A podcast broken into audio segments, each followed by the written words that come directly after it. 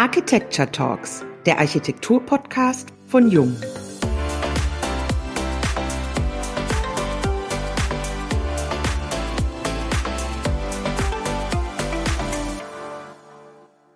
Herzlich willkommen bei dem heutigen Jung Architecture Talks Podcast. Mein Name ist Wiebke Becker und ich spreche heute wieder aus Celle zu Ihnen. Mein Name ist Nicole Heppner und ich bin heute aus Hamburg zugeschaltet. Wir freuen uns sehr, Eike Becker bei uns begrüßen zu dürfen. Hallo Eike, wo bist du heute und wie geht's dir? Hallo Nicole, hallo Wiebke. Ich äh, freue mich, dass ihr auch da seid. Äh, ich bin hier im Büro. Wir haben das Büro im Wesentlichen ja freigeräumt. Wir sind äh, vielleicht noch so zu 15 jetzt gerade im Büro. Jeder kann eigentlich frei entscheiden, ob er zu Hause ist oder eben vom Büro aus arbeitet. Ähm, aber ich schaue jetzt hier auch gerade aus dem Fenster auf den Humboldt-Hafen und über Berlin. Wir haben ja das Glück, hier in Tour Total direkt am Hauptbahnhof unser Büro zu haben. Und äh, das Wetter ist äh, blauer Himmel und äh, sieht gut aus. Sehr schön. Die Sonne meint es gut mit uns. Eike, du hast Architektur in Aachen, Paris und Stuttgart studiert. Seit Dezember 1999 leitest du gemeinsam mit Helge Schmidt das Büro Eike Becker Architekten in Berlin. Internationale Projekte und Preise bestätigen seitdem den Rang unter den erfolgreichen Architekturbüros in Europa. Ihr arbeitet an den Schnittstellen von Architektur und Stadtplanung mit innovativen Materialien und sozialer Verantwortung. Unser Thema heute Radikalität, Utopie, Chancen. Wir haben in den letzten Wochen ja alle gemeinsam sehr radikale Maßnahmen erlebt und auch gelernt, darauf entsprechend uns einstellen zu dürfen oder auch zu müssen. Es bestätigt sich die schnelle Anpassungsfähigkeit des Menschen. Könnte das aus deiner Sicht eine Chance auch für die Zukunft sein? Das ist meine Hoffnung, wenn man äh, sieht, mit was für ja, radikalen Eingriffen wir ja auch ein Stück weit erfolgreich gewesen sind jetzt in der Corona-Bekämpfung, dann kann man sich natürlich leicht die Frage stellen, ja, sind wir denn radikal genug gewesen bei den Entscheidungen, die eben schon seit Jahren anstehen? Mhm. Klimaneutralität der großen Städte oder der großen Nationen auch tatsächlich oder ähm, dichtere Städte. Ja, die Frage kann ja vielleicht nochmal ganz anders beantwortet werden, wenn wir ähm, uns äh, mal daran gewöhnt haben, dass wir auch große Entscheidungen treffen können, die vielleicht mutig sind. Oder nehmen wir autofreie Innenstädte. Auch das ist ein ganz, ganz großes Thema, ein dickes Brett. Äh, aber das würde zu so viel mehr Lebensqualität führen können, auch tatsächlich.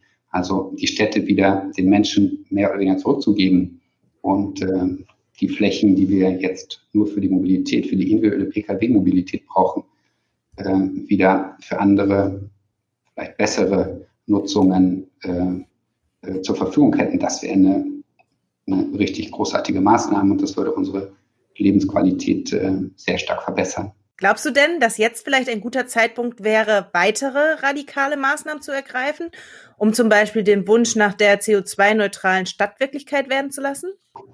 Wir müssen ja viele Maßnahmen äh, uns jetzt überlegen und die sollten auch schlau sein und die sollten halt eben auch Investitionen in die Zukunft darstellen. Also beispielsweise die Autoindustrie äh, wieder zu fördern, indem man so eine Art Abwrackprämie wieder aufleben lässt halte ich für keine so gute Idee, aber eine neue Form der Mobilität beispielsweise anzupacken und ähm, tja, den, den, den Fahrradverkehr und den Fußgängerverkehr weiter zu fördern in den Städten, das halte ich für schon sehr sinnvoll. Vielleicht auch äh, ein Rufbussystem aufzubauen oder ähm, CO2-neutrale äh, Busse anzuschaffen. Also das wären äh, sicherlich großartige Möglichkeiten, um äh, die Städte besser zu machen und menschlicher zu machen. Ja, Brüssel hat uns das ja gerade vorgemacht, dass die jetzt im Zuge der Maßnahmen die Chance ergriffen haben und haben wirklich radikal, radikal auch Fahrspuren weggenommen und für die Radfahrer freigegeben, ne?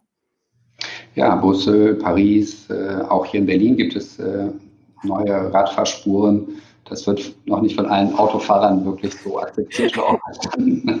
da fehlt auch die Beschilderung. Ne? Da gibt es noch eine ganze Menge Sachen, die man dann da äh, noch nachziehen kann. Ja. Aber ja, diese Maßnahmen gehen in die richtige Richtung. Ich habe das äh, auch jetzt gerade oder eigentlich erlebe das jetzt gerade in diesen Tagen mit äh, besonderem Genuss. Äh, denn äh, wenn man sich eine gute Fahrradstrecke aussucht, aussuchen kann, und dann eben auch mal durch so den ein oder anderen Park durchfahren kann, dann ist das eine enorme Verbesserung der Lebensqualität. Also einfach Vogelgezwitscher zu hören, ja, einfach auf diese Bäume, auf das Sonnenlicht durch die äh, Blätter zu schauen, das ist wie Meditation und äh, Lebensqualität pur. Wir sind halt genetisch irgendwie darauf programmiert seit Millionen von Jahren und das haben wir mit vielen anderen Lebewesen gemeinsam. Also warum sollten wir das nicht für unsere Städte auch nutzen? Warum sollten wir nicht den Pkw-Verkehr aus den Innenstädten zurückdrängen und dann eben die Parks stärker noch in die einzelnen Straßen hineinführen? Mhm. Wir können ja die Städte eigentlich so machen, wie wir sie haben wollen. Wir sind nicht äh, äh, dazu verpflichtet, ja, die, das Ungenügen an den Städten so zu erleiden. Mhm. Zurzeit ist es ja noch so, dass die meisten Menschen stark viel im Stau stehen äh, und äh, Lebenszeit vergeuden. Und das muss aber nicht so sein. Wir müssen das nicht akzeptieren. Ich hatte mal so einen, äh, so einen Tiefpunkt in der Zeit, als ich dann eben äh, von dem Harari diese Bücher gelesen habe. Ähm, Homo Deus zum Beispiel oder dann eben auch seine Kulturgeschichte der Menschheit. Ähm, und ähm, der dann sozusagen ein Zukunftsszenario aufgemacht hat, bei dem der Mensch gar nicht mehr eigentlich in der Lage ist, seine Zukunft zu gestalten, sondern die wird eben viel stärker durch Verhältnisse und Bedingungen, Machtstrukturen dann halt eben geprägt äh, und dann eben eventuell durch Roboter. Mhm. Das ähm, muss aber meiner Ansicht nach nicht so sein. Ich glaube, wir sind äh, eigentlich als Menschen ähm, so, können so schlau sein und können äh, so gut miteinander kommunizieren und kooperieren, dass wir doch äh, eine deutlich bessere Welt hinbekommen können, wenn wir uns dafür einsetzen. Das ist ja. meiner Ansicht nach die Aufgabe unserer Generation, wie jeder Generation, mhm. die Welt ein Stück besser zu unterlassen, als wir sie vorgefunden haben. Mhm. Ähm, also mit Mut, mit Radikalität auch tatsächlich, aber mit Entschiedenheit eben auch, sich einzusetzen für eine bessere Welt. Das ist eine riesen Motivation und äh, gerade denke ich, äh, Architekten sind äh, dafür prädestiniert, auch eine, eine, positive Rolle zu spielen. Mhm. Jetzt haben wir eben das Thema der Mobilität ja schon ähm, kurz besprochen. Würdest du denn weitere schlaue Maßnahmen sehen, äh, zum Beispiel beim Wohnungsbau oder auch in andere Richtungen noch, die eine, eine Chance für uns auch darstellen würden? Also wenn der Ansatz stimmt und ich bin äh, davon ziemlich überzeugt, dass das so ist, Menschen sind an Menschen interessiert äh, ja. und ähm, äh, kommen in die Stadt, weil sie eben andere Menschen treffen wollen, auch weil sie ihr Leben mit anderen gemeinsam leben wollen. Und äh, mhm. wenn das so ist, dann müssen wir uns die Frage stellen, sind unsere Städte perfekt dafür geeignet, dass Menschen sich gut begegnen können, unterschiedliche Menschen, die sich noch nicht kennen. Und ähm, da gibt es noch eine Menge Verbesserungsmöglichkeiten. Also es geht eigentlich in meinen Augen nicht darum, nur Straßen, Quartiere, Häuser und Plätze zu schaffen, sondern wir müssen stärker an Nachbarschaften denken, wir müssen stärker an Sozialstrukturen denken. Also wie können Menschen sich auch auf ganz äh, unformelle Weise begegnen? Äh, wie können die zusammenkommen? Auch tatsächlich kann Nachbarschaft entstehen. Das ist äh, aber nicht nur im Wohnungsbau, so wichtig, sondern genauso auch bei der Arbeit. Also wie können Gruppen gut miteinander arbeiten? Wie können die, äh, wie können die äh, sich verstehen auch tatsächlich? Und auf der gesellschaftlichen Ebene genauso. Also wie begegnen sich denn eigentlich Menschen, die eigentlich nicht in derselben Blase unterwegs sind, also nicht mhm. in demselben Kontext arbeiten, nicht in derselben äh, Nachbarschaft leben beispielsweise. Also wir müssen solche Begegnungsmöglichkeiten verstärken. Und dazu müssen wir die Quartiere ganz anders denken und die Städte eben auch ganz anders denken. Also das betrifft die Mobilität, aber das betrifft zum Beispiel auch die Dichte und das betrifft unsere öffentlichen Räume. Wenn äh, wir uns die Stadt heute angucken, dann gibt es viele, die sagen, hm, also das ist eigentlich schon ganz in Ordnung so. Ja, Berlin ist vielleicht ganz, ganz, ganz okay dicht. Ja, gibt es eine Menge Leute eigentlich, die ich eigentlich gar nicht sehen will. Ja, mhm. aber äh, in Wirklichkeit und im internationalen Vergleich äh, sind gerade die deutschen Städte gar nicht dicht. Also auf den Quadratkilometer gerechnet ist Paris vielleicht äh, nicht der einzige Maßstab, aber eben auch einer. Dann gibt es äh, auf den Quadratmeter in den zentraleren äh, Arrondissements etwa 40.000 Menschen. die da leben. In den dichtesten Quartieren in Deutschland sind es noch nicht mal 20.000 Menschen. Mhm. Also jetzt kann man sicherlich der Auffassung sein, dass in Paris es vielleicht ein bisschen zu dicht ist, aber sicherlich können die Städte in Deutschland noch nachlegen. Und wenn sie dichter würden, dann könnten auch kleinere Läden überleben in den Erdgeschosszonen, dann könnten eben Menschen, mehr Menschen sich auch tatsächlich begegnen. Und dann müsste aber auch gleichzeitig der öffentliche Raum ertüchtigt werden. Nur einfach eine Straße dann dazu haben, reicht nicht aus. Oder eben einfach nur einen Platz.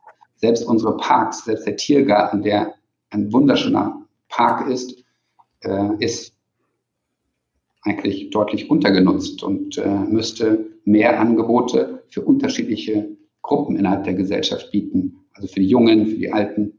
Äh, also nur einfach Bäume und äh, Rasen und Wege reicht da nicht aus. Also wir müssen unsere öffentlichen Räume ertüchtigen, um Begegnungen zu ermöglichen und äh, eben letztendlich genau das zu bieten, was die Menschen suchen, nämlich andere Menschen. Mhm. Begegnungen. Kommen wir mal zu einem anderen Thema. Du bist ja Spezialist im Immobilienbereich. Woher kommen da deine Inspiration und die Ideen für neue Entwürfe? Ideen kommen letztendlich aus allen Ecken äh, und äh, Kanten. Das, was äh, allerdings unser Entwurfsprinzip ist, das äh, nennt sich Superferenz. Also mir ist das mal aufgefallen beim Joggen, dann fing es an zu regnen, dann äh, sah ich diese wunderschönen Kreise, die er, erzeugt werden auf Pfützen, Wasseroberflächen, wenn Regentropfen drauffallen. Dann gibt es auch Interferenzen, wenn diese Wellen, diese kreisförmigen Wellen sich überlappen. Und ähm, im Laufe meiner Joggingtour regnet es immer mehr, bis es fast zu so einem äh, Regenerguss kam und äh, ich dann äh, gemerkt habe, dass sich die Wasseroberfläche komplett verändert. Es plitschte und platschte und es sah gar nicht mehr so schön harmonisch aus wie äh, ganz zu Anfang. Aber trotzdem war die Versuchsanordnung noch genau dieselbe. Wassertropfen fallen auf die Wasseroberfläche, aber eben viel, viel mehr. Also schon allein die quantitative Erhöhung führt dann zu einer komplett veränderten Situation. Und in der sind wir heute auch. Wir äh, erleben eine krasse Erhöhung von Ansprüchen, von, von vielfältigen äh, Bedingungen, Notwendigkeiten auch tatsächlich. Und äh, müssen, wenn wir erfolgreich sein wollen, uns damit auseinandersetzen. Also sammeln wir, wenn, wenn ich anfange zu arbeiten äh, an einem Entwurf, sammeln wir erstmal so viel wie möglich Informationen ein, die wir bekommen können von unterschiedlichen Positionen und versuchen, diese Informationen dann zu verarbeiten, indem wir mit dem Wissen im Hintergrund eine bestimmte Idee entwickeln dafür, eine übergeordnete Idee, die dann auch dafür sorgt, dass die unterschiedlichen Ansprüche dann in eine Richtung fließen. Das ist unser Entwurfsprinzip. Mhm. Ihr habt äh, ja sehr viel Erfahrung bei Bau von Bürogebäuden, Hotels, Wohnungen, aber auch von Wohnhochhäusern. Was zeichnen die Immobilien, die ihr entwerft, besonders aus und worauf achtet ihr dabei?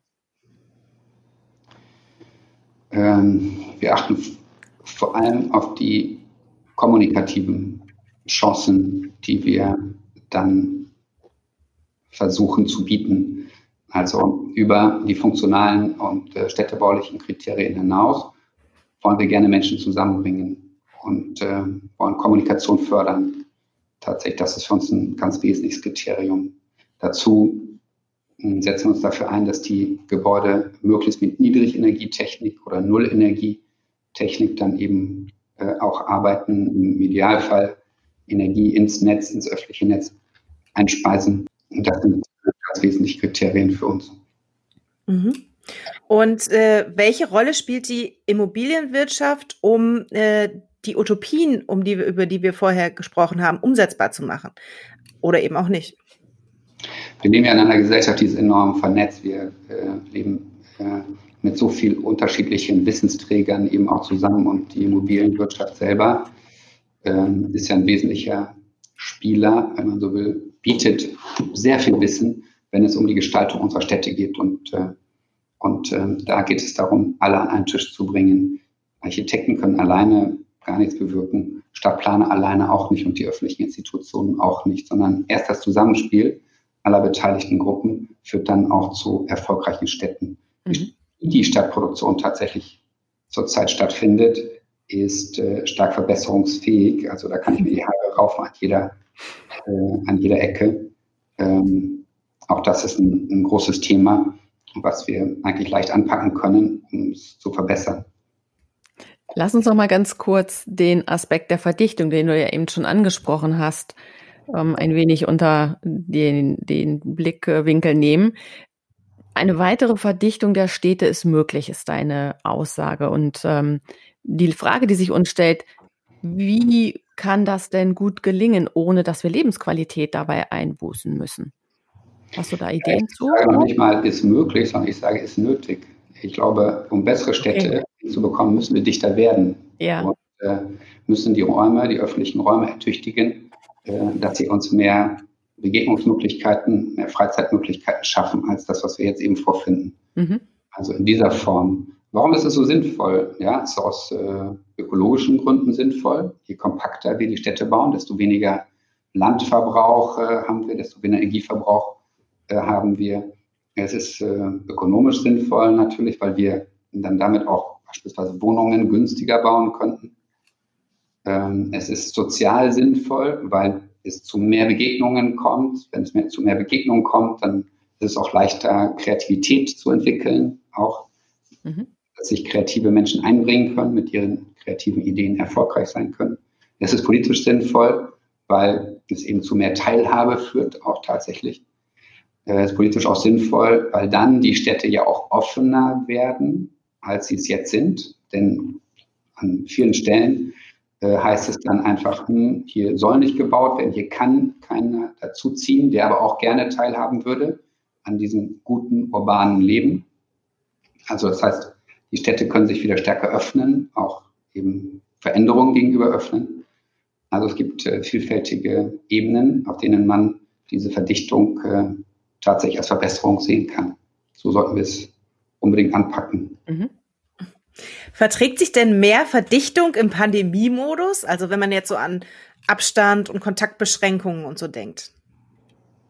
Ja, man kann auch in dichteren Städten natürlich äh, Abstand halten. Man kann auch da sehen, dass man äh, sich klug und rücksichtsvoll sich selbst gegenüber und anderen gegenüber verhält.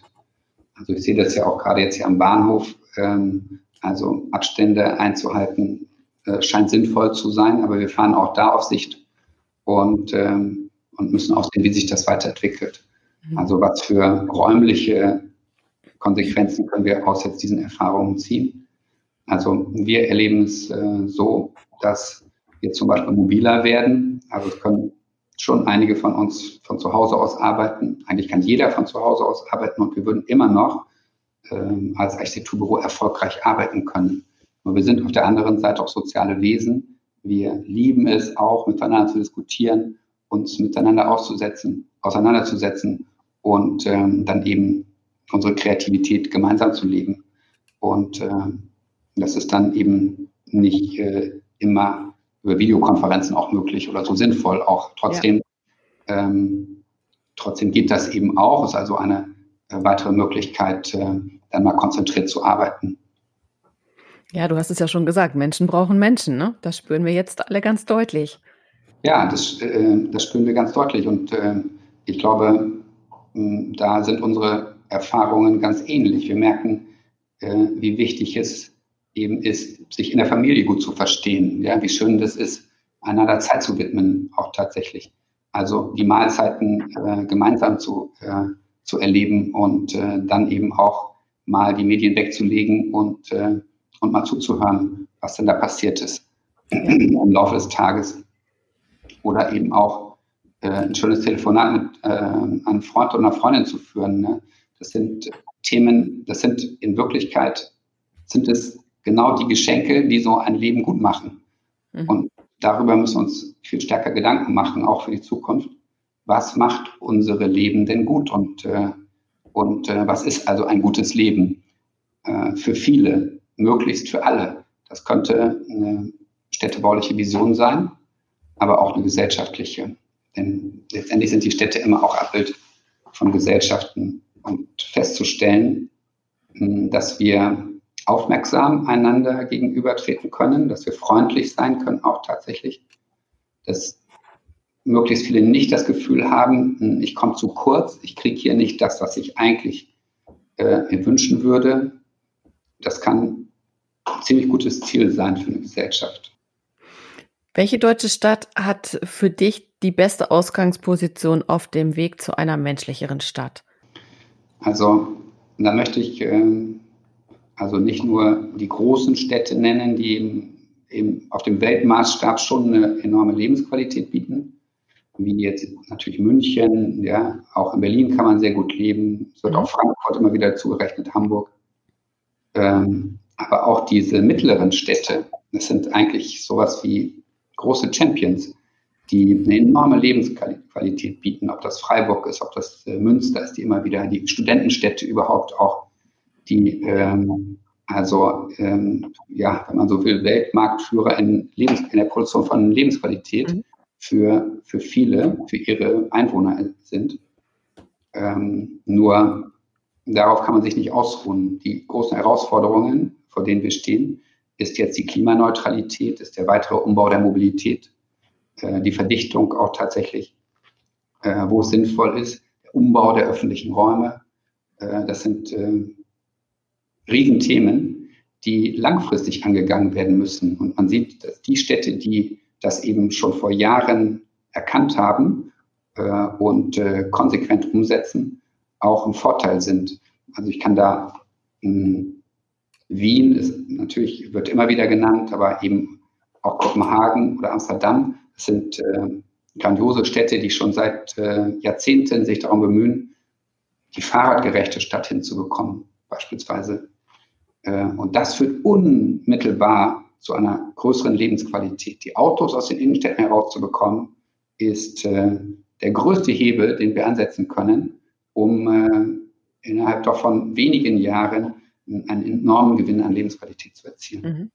Wenn du dir etwas wünschen dürftest, wen würdest du morgen gern treffen, um über diese Themenfelder zu sprechen und vor allem auch einen entscheidenden Schritt weiter vorantreiben zu können? Ja, also äh, die Frage, wer kann sozusagen etwas tatsächlich bewirken? Ja? Also in meinen Augen können die Städte sehr, sehr viel bewirken, vielleicht sogar noch mehr als die Nationen auf der nationalen Ebene, die Mhm. Metropolregionen. Deshalb wäre es wahrscheinlich sinnvoll, eine, eine Konferenz einzuberufen äh, mit den Bürgermeistern und eben den extrem kompetenten äh, Stadtmanagern, um äh, eben vergleichbare Strukturen zu schaffen und sich gegenseitig äh, äh, zu inspirieren.